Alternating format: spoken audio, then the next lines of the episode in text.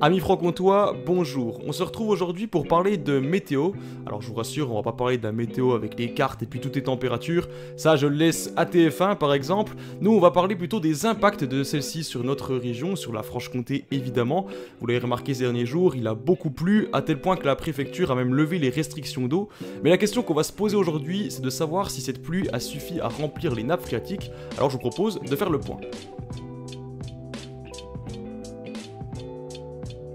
Vous avez certainement déjà entendu parler des nappes phréatiques dans la région, on en parle régulièrement l'été quand il y a une sécheresse.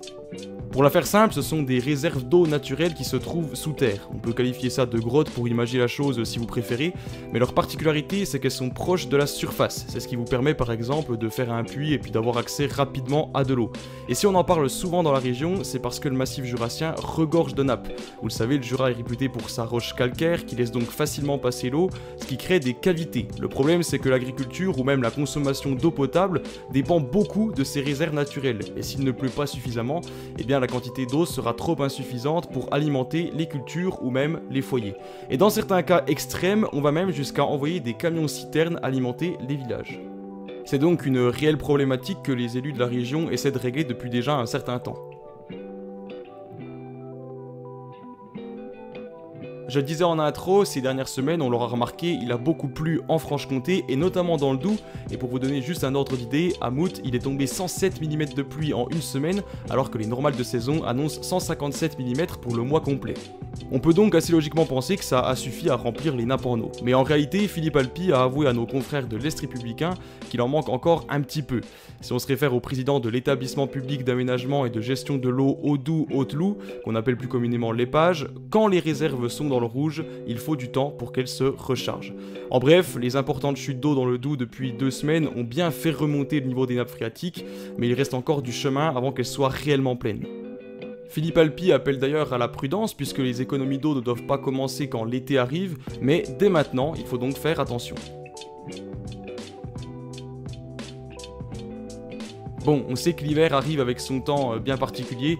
On sait entre nous hein, qu'un 15 janvier, on a rarement eu un 40 degrés avec euh, un soleil de plomb. Du coup, on peut se demander s'il y aura assez de neige ou de pluie pour remplir complètement les nappes d'ici l'été 2024. Et je vais m'appuyer sur les recherches d'Antoine Cuisset, qui est prévisionniste pour Météo France. Il a lui aussi répondu aux questions de l'Est républicain, et selon lui, je cite, En ce moment, nous sommes encore dans des conditions dépressionnaires. Le régime d'averse devrait persister pour les jours à venir, et cette logique pourrait se poursuivre pour le mois de novembre. Sur le massif du Haut-Doubs, nous pourrions avoir de la neige dès le week-end prochain, avec des premières chutes à partir de 1200 mètres d'altitude. Ces informations restent encore à confirmer, il s'agit pour le moment de tendance. Vous l'aurez compris, c'est fort possible que les nappes continuent de se remplir pendant tout le mois de novembre, mais c'est difficile de savoir évidemment si ça suffira à les remplir complètement. Seul le temps nous le dira. Alors justement, prenez un petit peu de temps, vous de votre côté, pour nous suivre, pour partager la vidéo, pour la liker également, voire la commenter. C'est ce qui nous permet aussi de grandir petit à petit. Je rappelle également que ce contenu est disponible en podcast sur Spotify, Deezer ou même Apple Podcast par exemple. Alors n'hésitez pas à nous suivre dessus. Écoutez, il ne me reste plus qu'à vous dire euh, au revoir et puis à la semaine prochaine pour une nouvelle actualité comtoise. Salut